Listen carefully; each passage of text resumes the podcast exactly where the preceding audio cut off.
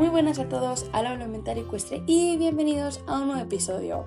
Bueno, lo sé, esta vez he tardado un poquillo más en crear un nuevo episodio, pero es que como ya sabéis he estado viviendo en el extranjero, estos últimos meses han sido súper moviditos, pero bueno, ya estoy asentada en España, ya estoy otra vez organizando para crear nuevo contenido para las diferentes plataformas después de tomarme mis días de vacaciones. Y una de estas plataformas son los podcasts, así que nada, si tenéis curiosidad de qué vamos a hablar, os invito a que os quedéis a escuchar este nuevo episodio. Hoy vamos a hablar sobre los sudaderos y las mantillas, un tema que yo hasta ahora no le había dado muchas vueltas, pero me puse a pensar sobre cuáles serían las características que debería tener un sudadero o una mantilla para producir el mayor beneficio a nuestro caballo, así que si os interesa os invito a que os quedéis a escuchar este nuevo episodio. Bueno, antes de grabar yo este podcast, yo el único requisito que buscaba en un sudadero o una mantilla era que me gustara, que conjuntara con mis protectores y que le quedase bien a, mi caballo. Pero creo que después de escuchar este podcast Creo que a vosotros también os va a cambiar un poquito este chip porque hay unas características más importantes que debemos de tener en cuenta a la hora de elegir este producto.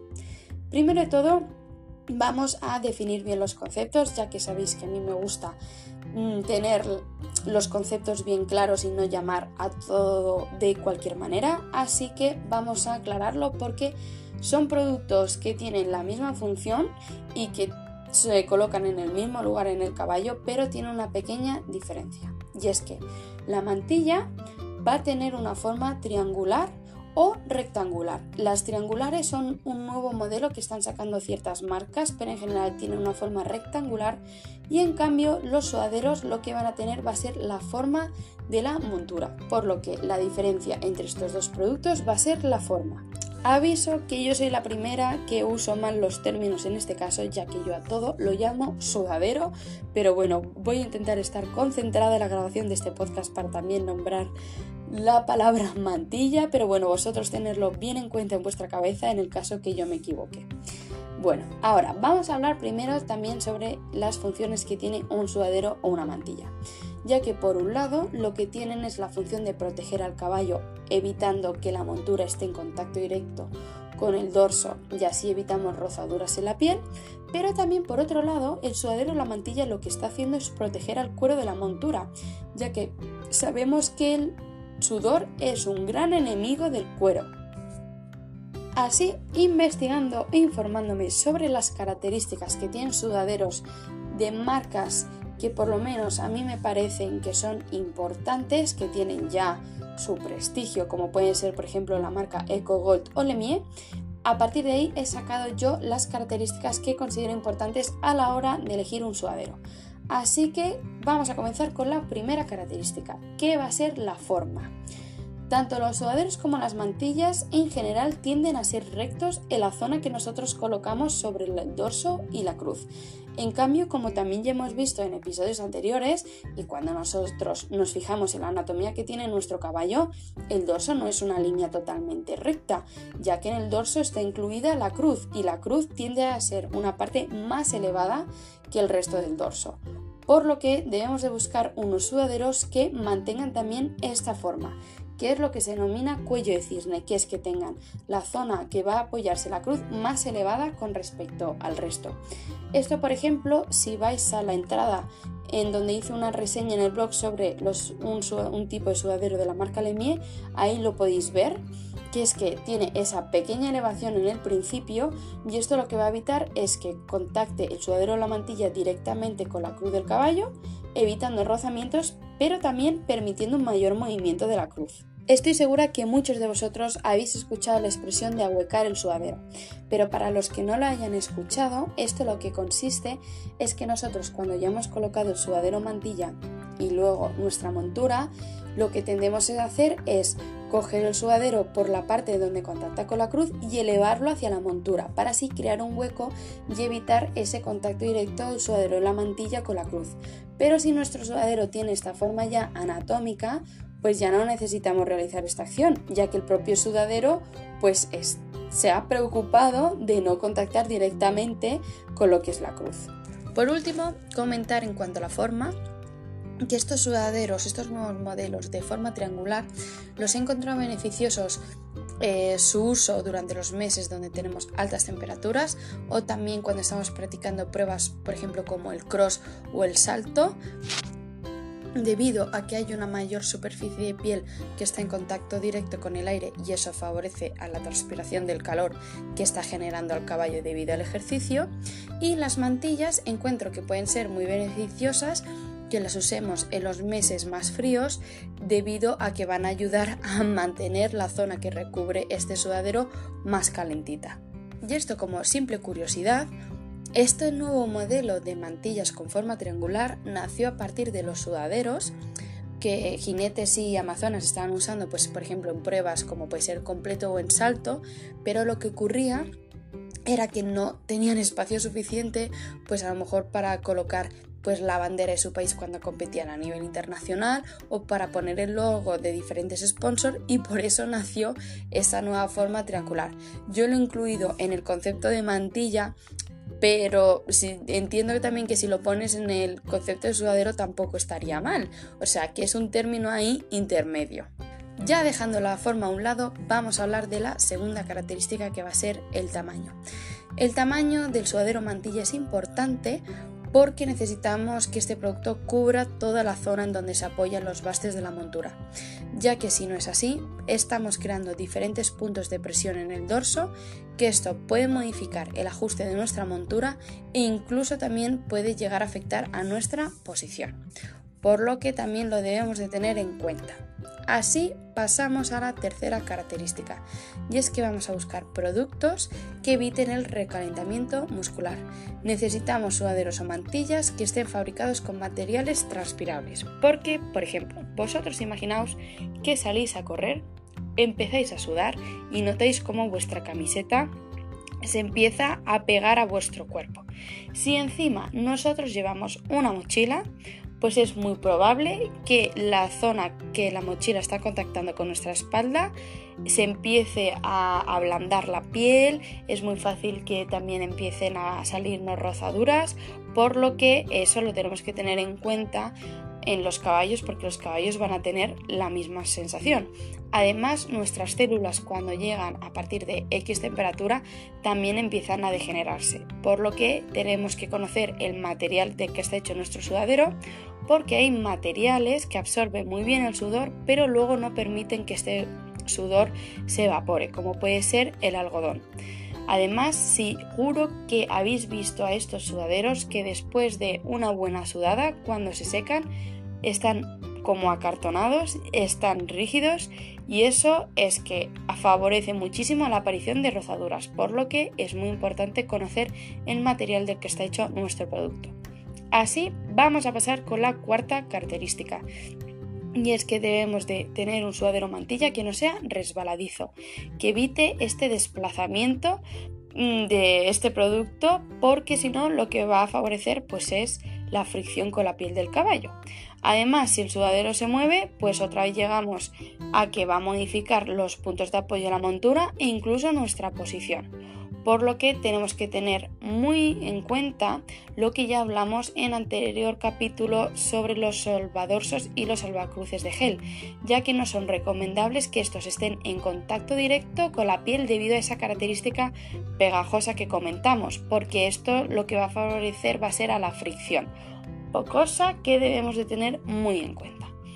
Otra característica que debemos de tener en cuenta, pero tanto con este producto como muchos otros, es que sean duraderos.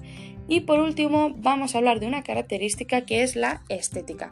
Que es verdad que es una característica que tenemos que tener en cuenta, pero no es la que tiene que ser la prioridad. Y yo creo que normalmente está pasando justo lo contrario, que a la hora de buscar un sudadero una mantilla, estamos fijándonos más en que sea estéticamente bonito más que cumpla las anteriores características que ya hemos comentado. Así, para resumir, las características que debemos de fijarnos a la hora de comprar un sudadero o una mantilla que yo recomiendo son tener en cuenta la forma, tener en cuenta el tamaño, tener en cuenta el material del que están hechos para evitar este recalentamiento, luego también que no sean resbaladizos, que sean duraderos y por último tener en cuenta la estética. Así, ahora os voy a pasar a hablar de un sudadero que para mí cumple casi todas de estas características y son los sudaderos de la marca Lemieux. Yo estos sudaderos los conocí a través de influencers ecuestres australianas, como es el caso de Hannah Lucy, que la podéis buscar como HLH Equestrian, que la verdad que tiene unos vídeos muy buenos, o sea que os lo recomiendo totalmente. Y me dio por buscar dónde podía encontrar yo también estos sudaderos. Yo lo encontré en la tienda de Render Collection, que además tiene la posibilidad de cuando tú pides un producto de poder ir a su showroom, o por lo menos cuando yo lo pedí, porque yo la verdad que creo que este sudadero pues por lo menos cuatro años llevará conmigo. En este showroom te cuentan las características de todos los productos que ellos están vendiendo. Además, vamos, son súper agradables. En mi caso, me lo presentó Patricia, si no recuerdo mal, y vamos, súper simpática, súper amable, así que os lo recomiendo totalmente si compréis un producto en esta tienda y tenéis la posibilidad de ir al showroom, seguro que os va a gustar. Bueno, y entonces, ¿por qué digo que este sudadero cumple casi todas de estas características? Bueno, porque por un lado, la forma anatómica tiene, tiene el cuello de cisne, por lo que así evitamos este rozamiento de la cruz. Luego además están hechos de fibra de bambú, por lo que son súper agradables al tacto, porque tienen como un tacto aterciopelado, son súper resistentes, favorecen la transpiración y es muy buena opción para el verano, para evitar ese sudadero que ya hemos comentado que después de una buena sudada está pesado y que se queda acartonado, porque este para nada, o sea, es que el vapor, vamos, el sudor es que desaparece y se queda el sudadero estupendamente y además tiene efecto antibacteriano, por lo que también ayuda al mantenimiento de la piel. Luego además estos sudaderos tienen un refuerzo en la zona de la cincha, por lo que mm, me parece que es un puntazo ya que normalmente es las zonas donde empiezan a deteriorarse estos productos. Luego además los velcros que en otros sudaderos se enganchan en los latiguillos de la montura, estos son más cortitos por lo que están pensados a que los enganchamos en estas hebillas en donde nosotros enganchamos el pecho petral y también esto ayuda a una mayor fijación del sudadero.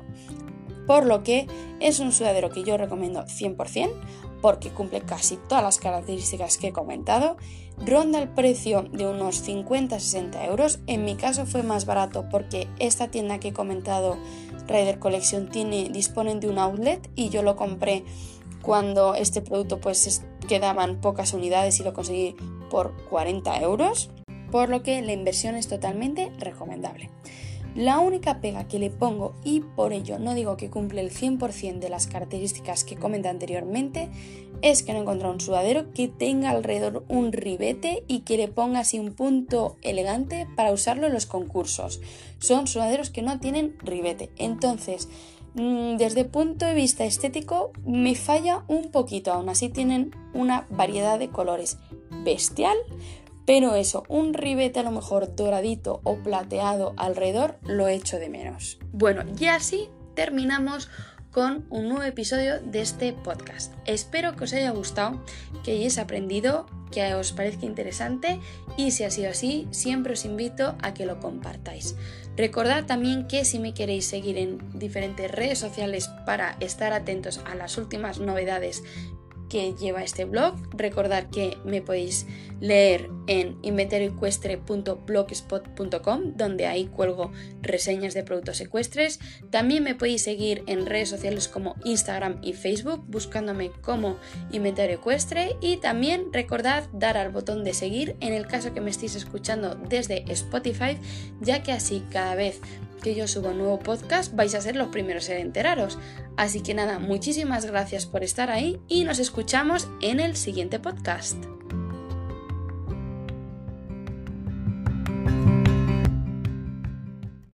Muy buenas a todos al Habla Inventario Ecuestre y bienvenidos un día más a un nuevo episodio. En este podcast vamos a hablar sobre las mantas. Y es que este capítulo se me ha ocurrido después de ver una imagen, que es una animación, en la que hay dos caballos. Uno de ellos tiene un montón de mantas y el otro tiene una manta ligera. Y entonces el que tiene la manta ligera le pregunta al otro ¿Qué te ha ocurrido?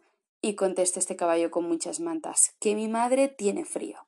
Entonces es que cuando he visto esta imagen he dicho, ¿cuántas veces habré visto a caballos con un montón de capas simplemente porque su propietario dice que es que él tiene frío?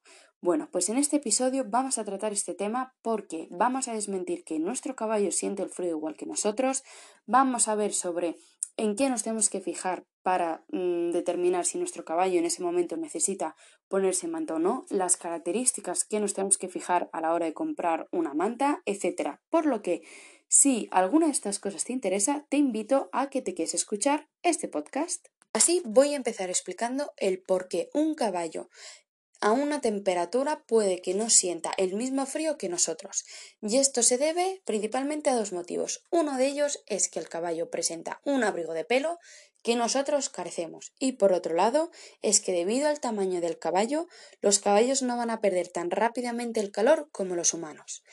Y entonces, a lo mejor la pregunta que se te puede plantear es ¿Cómo voy a determinar el frío que tiene mi caballo? Bueno, pues para ello vamos a tener que primero definir, que no me salga la palabra, un concepto que es el de la zona termoneutra.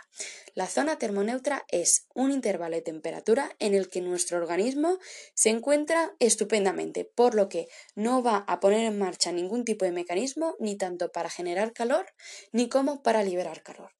Esta zona termoneutra en los caballos se encuentra entre 0 grados y 25 grados. En cambio, en las personas, si no lleváramos nada de ropa, en cuanto la temperatura fuese menor a 25 grados, ya nuestro organismo pondría en marcha mecanismos para generar calor. Por lo que así podéis ver que el caballo puede que a una temperatura a la que nosotros sintamos frío, el caballo esté tan a gusto. Además de la zona termoneutra, vamos a tener que tener en cuenta ciertos factores para determinar si nuestro caballo necesita manta en ese momento o no. Uno de ellos va a ser la edad, y es que tanto potros como caballos ya mayorcitos van a tener más problemas a la hora de termorregulación, por lo que van a ser los primeros en los que necesiten manta. Por otro lado, el trabajo de ese caballo, ya que si ese caballo trabaja frecuentemente durante la semana y suda mucho, pues es a lo mejor al principio nos compensa irle poniendo una manta finita para evitar que esa capa de pelo le sea tan larga y así que después del trabajo pues tarde mucho tiempo en, en secarse y que tenga menos riesgo el pobrecito de coger un resfriado en estos meses de más frío. Por otro lado también la salud del caballo ya que hay caballos que, por ejemplo, son capaces de mantener su peso sin ningún problema, hay otros que les cuesta mucho ganar peso, hay otros que lo pierden muy fácilmente, entonces también el colocarle una manta o no va a ayudar, ya que si nosotros le estamos colocando una manta va a necesitar menos energía para poder mantenerse caliente y entonces el caballo va a mantener más fácilmente su peso. Otro factor que tenemos que tener en cuenta va a ser el tamaño. Los caballos que son más grandes van a perder mm, el calor más difícilmente o más lentamente, mejor dicho, que a lo mejor en comparación con un pony. Pero claro, luego también tenemos que tener en cuenta la raza, porque con el ejemplo que he dicho anteriormente, no es lo mismo a lo mejor un caballo árabe que tiene un pelito muy finito que un pony Shetland que vamos, es está preparado para vivir en la nieve. Y ya por último, tenemos que tener siempre en cuenta el factor individual, porque a pesar de todas estas cosas, siempre cada caballo puede que sea más especialito y sea más friolero, por lo que eso siempre también lo tenemos que tener en cuenta. Y todo esto, ¿por qué lo estoy contando? ¿Es que acaso que un caballo lleve una manta más gorda de lo normal cuando no lo necesita le supone algún riesgo para él? Pues sí, efectivamente, porque por un lado tenemos la sudoración. Si un caballo tiene una manta más gorda de lo normal y empieza a sudar, esto va a afectar a su piel y por otro lado, en casos muy graves, también favorece la deshidratación del caballo. También tenemos que tener en cuenta que estas zonas de piel que están tapadas por la mata no van a generar vitamina D, ya que para la generación de esta vitamina D se necesita la absorción de los rayos de sol.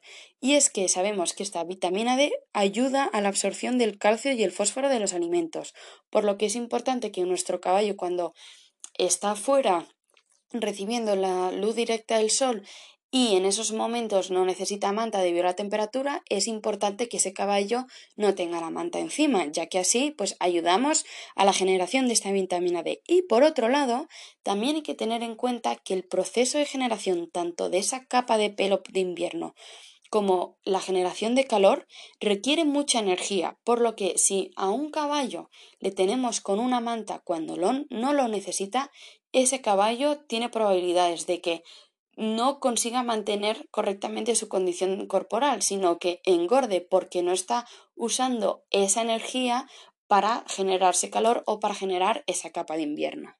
De esta manera creo que ha quedado claro el por qué es importante conocer la zona termoneutra en nuestro caballo, el por qué que nosotros sintamos frío no significa que nuestro caballo esté sintiendo el mismo frío y que eso no significa que directamente nosotros le tengamos que poner capas cuando nosotros nos ponemos capas encima, ya que hemos visto que puede ser perjudicial para nuestro caballo.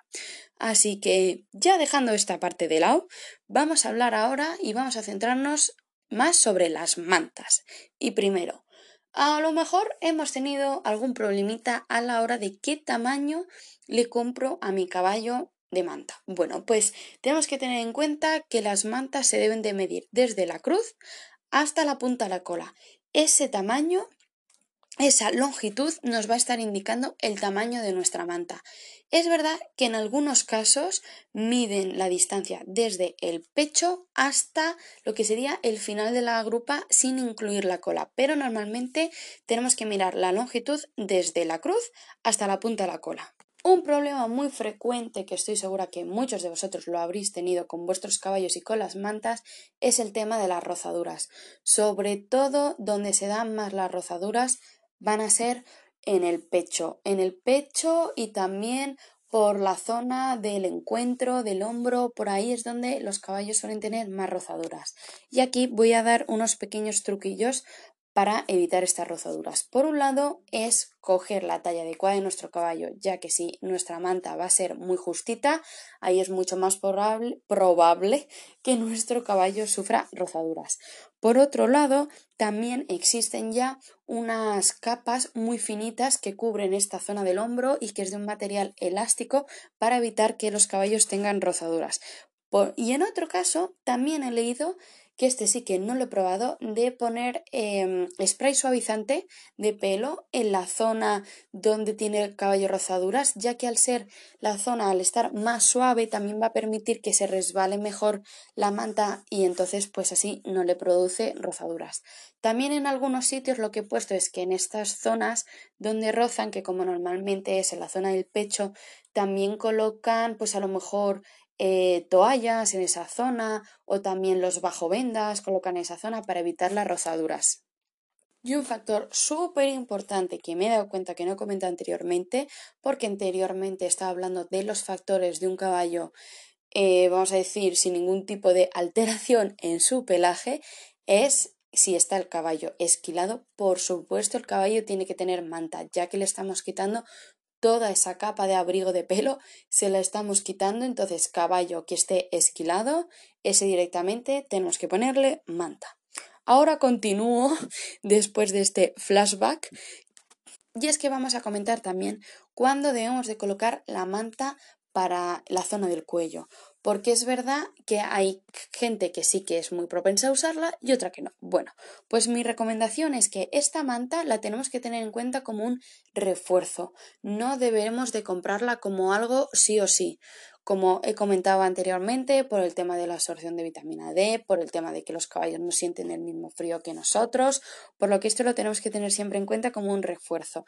Es verdad que en caballos esquilados pues lo debemos de tener más en cuenta que en caballos no esquilados, pero bueno, aún así hay que tomarlo como un refuerzo. Estas mantas las debemos de colocar ya cuando las temperaturas exteriores son muy bajas. También a lo mejor es recomendable cuando llueve porque la sensación de frío va a ser mayor. Pero eso, siempre teniendo en cuenta a esta manta como un refuerzo. Ahora bien, dentro de las mantas también tenemos que hacer su clasificación porque hay de diversos tipos. Tenemos las mantas de cuadra, las mantas para exterior, las mantas antimoscas, mantas secantes, mantas de terapia y también mantas de exhibición. Por lo que aquí principalmente vamos a estar hablando ahora sobre las mantas de cuadra y sobre las mantas de exterior. Pero, por ejemplo, en el caso de cómo ver la talla de nuestra manta, para cualquiera de este tipo de mantas, pues nos es útil esa información. Ahora bien, ¿Qué diferencia principal van a tener las mantas de cuadra con la manta exterior? Bueno, las mantas de exterior son más duraderas y además en general suelen ser impermeables. En cambio, las mantas de cuadra no lo son, por lo que eso también es muy importante tener en cuenta según si nuestro caballo pues sale al cercado o no. Súper importante que nuestra manta sea impermeable en el caso que nuestro caballo salga al exterior, porque si no, Llueve, la manta se queda calada y el caballo va a tener una cosa mojada durante mucho tiempo. Acabo de decir que las mantas de exterior son más duraderas, pero también podemos hacer ciertas cosas para ayudar a esta durabilidad de las mantas. Una de ellas es que cuando las mantas empiecen a tener rasguños, todos esos rasguños que los arreglemos, porque es eso mucho más barato que comprarnos una manta nueva. Y luego también que estas mantas luego las guardemos correctamente después finalizado su uso, que es en estas fundas de plástico en donde nos venden las mantas, porque es muy importante por el tema del sol, que no les incida directamente el sol, el tema del frío, pues todo eso va a desgastar el material. Por lo que todo pequeño gesto que podemos ayudar a que la manta dure más, también nos va a ayudar a nuestro bolsillo. Y ya para ir terminando vamos a hablar sobre las características que tenemos que tener en cuenta a la hora de comprar una manta, que esto va a ser su grosor y su dureza. Y es que nosotros cuando compramos una manta, normalmente después del nombre del modelo de la manta te pone una cantidad de gramos, que ahí te está diciendo el grosor de esta manta. Entonces, por un lado nos vamos a encontrar las mantas que son finas, las ligeras, las medias y las fuertes. Bueno, pues nos vamos a encontrar las mantas ligeras o vamos a decir las más finas, son las que están entre 100 y 150 gramos. Y estas las usaremos, por ejemplo, para cuadras que no están en zonas muy frías, donde a lo mejor la temperatura pues ronda entre 5 o 4 grados, cuando está un poco por ahí. Luego, tenemos las mantas ligeras, que estas las vamos a englobar entre 200 250 gramos, que ya ahí es cuando nuestro caballo está en una cuadra en una zona fría o cuando está al paddock pero en una zona no muy fría, que eso pues sería en torno a unos 2 grados. Luego, para pasar a las em, mantas de grosor medio, estaríamos a los de 300 o 350 gramos, que eso ya es cuando nuestro caballo está todo el día fuera y ya ahí las temperaturas son bajas, que sería pues en torno a 0, menos 1 grados. Y luego ya tenemos las em, mantas bien gruesas, que serían los de 500 gramos, que ya esas, por ejemplo, las tenemos que usar en zonas de mucho frío, que también está todo el día el caballo fuera y que incluso ya hay nieve. Luego, por otro lado, tenemos la dureza. La dureza de la manta se mide en Dyeners, que espero haberlo dicho correctamente. ¿En dónde? El intervalo nos lo vamos a encontrar desde 210 hasta 1200 Dyeners, en donde 210 nos está indicando que nuestra manta es como un papelillo fumar mientras que ya 1200 Dyeners ya sería prácticamente indestructible, por lo que ya dentro de ese intervalo vosotros podéis valorar si la manta puede ser más resistente o no para lo que queréis vosotros para vuestro caballo. Después de todo este rollo que os he contado, creo que podemos sacar las siguientes conclusiones. La primera, no ponemos mantas a los caballos según nuestra sensación de frío. Segunda, los caballos mayores, los potritos y los esquilados son los que van a necesitar una manta antes con respecto al resto. Tercero, para la mayoría de los caballos, contando caballos que están sin esquilar y que están en el cercado, no deberíamos de poner una manta hasta que la temperatura por la noche sea de 5 grados. Y ya, por cuarto, como conclusión, es ideal empezar con mantas más finitas y luego ir pasando a mantas más gruesas según disminuye la temperatura. También quiero aclarar que cuando hablo de temperatura, sobre todo me estoy refiriendo a sensación térmica, ya que puede ser que de temperatura eh, sea de menos 5, bueno, perdón, voy a poner otro ejemplo, que la temperatura sea de 5 grados, pero debido a la lluvia o al viento la sensación térmica sea de menos 2. Pues nosotros la temperatura que tenemos que tener en cuenta es la de la sensación térmica a la hora de saber o no si poner una manta a nuestro caballo. Bueno, pues hasta aquí el episodio de hoy. Espero que os haya parecido súper interesante y sobre todo que hayáis aprendido nuevas cosas. Si hay algo a lo mejor que no habéis entendido bien o que yo me haya confundido o lo que sea, cualquier cosa me podéis comentar, que yo estoy siempre encantada de leeros. Recordaros que me podéis seguir por mis redes sociales, recordar que tenemos nuestro blog donde comentamos reseñas de productos que es www.inventaricuestre.blogspot.com. También me podéis seguir en nuestro Instagram, también me podéis seguir en nuestro Facebook buscándonos como Inventario Ecuestre y los podcasts los podéis encontrar desde plataformas como Anchor, como Spotify y, si no recuerdo, en otras cuatro más por ahí estamos. Así que nada, si os ha gustado, os animo a que lo compartáis, que le deis me gusta y con todo esto, nos escuchamos en el siguiente podcast. Y para ir terminando, vamos a hablar sobre las características que nos tenemos que fijar a la hora de comprar una manta, que estas van a ser el grosor y la dureza. El grosor se va a medir en gramos y es que nosotros cuando vamos a comprar una manta normalmente nos encontramos el modelo y justo después viene indicada una cantidad de gramos. Ahí nos está indicando su grosor. Estos gramos pueden ir desde 0 hasta 500 gramos. Puede que exista además, pero yo no las he visto. Pero vamos, que esas ya deben de ser, vamos, para vivir en el Polo Norte. Pero bueno, entonces, os voy a comentar dos clasificaciones que yo he encontrado. La primera eh, viene dada por el doctor David Marlin, que este ya os he hablado anteriormente en otros podcasts, que es un experto en termorregulación equina. Y entonces este va a dividir las mantas en las siguientes categorías. La primera categoría se incluirían las mantas de entre 100 y 150 gramos y él indica que estas mantas eh, son ideales para caballos que están en cuadras y que no son muy frías.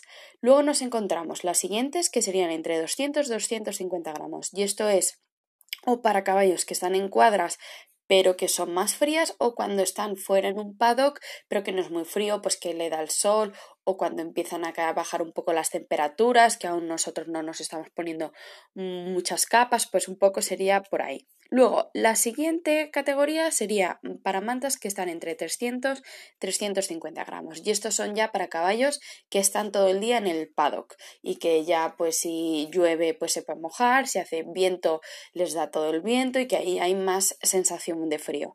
Y luego ya nos encontramos las más gordas, que son las de 500 gramos, que esto ya es para caballos que están igual totalmente fuera todo el día, pero que incluso ya con nieve.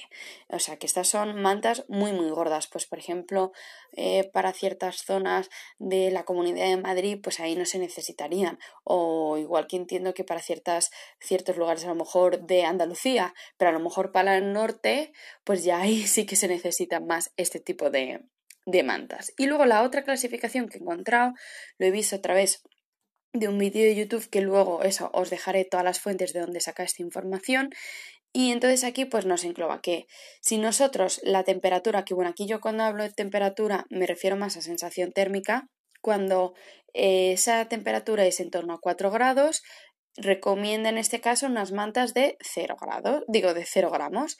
En el caso que la temperatura son 2 grados, ya pasa una manta ligera de unos 80 gramos.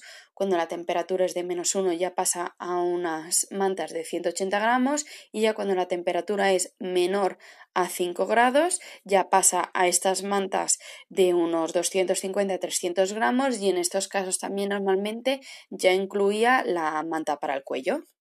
Y por último, dejaros las fuentes de donde he obtenido la información, ya que me parece que es algo muy importante. He obtenido información a partir de un post del doctor David Marlin, que ya he comentado anteriormente quién es. Luego, por otro lado, también he extraído información a partir de un vídeo de una youtuber americana que ha hecho un vídeo sobre las mantas en colaboración con una marca, también muy interesante para aprender nuevas cositas y por último, a partir de unos posts que publicaron en su Instagram la tienda hípica Casa de Campo, que también a veces suben cositas muy interesantes, así que os aconsejo que lo sigáis a todos ellos. Ya está aquí el episodio de hoy, espero que os haya parecido muy interesante, que os haya gustado. Si es así, os invito a que lo compartáis. Ya que igual que a vosotros esta, esta información os ha servido de ayuda, puede que le sirva a otras personas que están por ahí. Recordaros que me podéis seguir en las redes sociales, podéis leer las reseñas que publico en mi blog de inventarioecuestre.blogspot.com. También me podéis seguir tanto en Instagram como en Facebook buscándonos como Inventario Ecuestre y siempre nos podéis escuchar los podcasts en plataformas como Anchor o Spotify. Así que sin nada más, insisto que espero que os haya gustado. Cualquier cosa que no hayas entendido bien o que consideras que hay que añadir a este podcast, si me escribís yo siempre voy a estar encantada de leeros, así que sin más dilación, nos escuchamos en el siguiente podcast.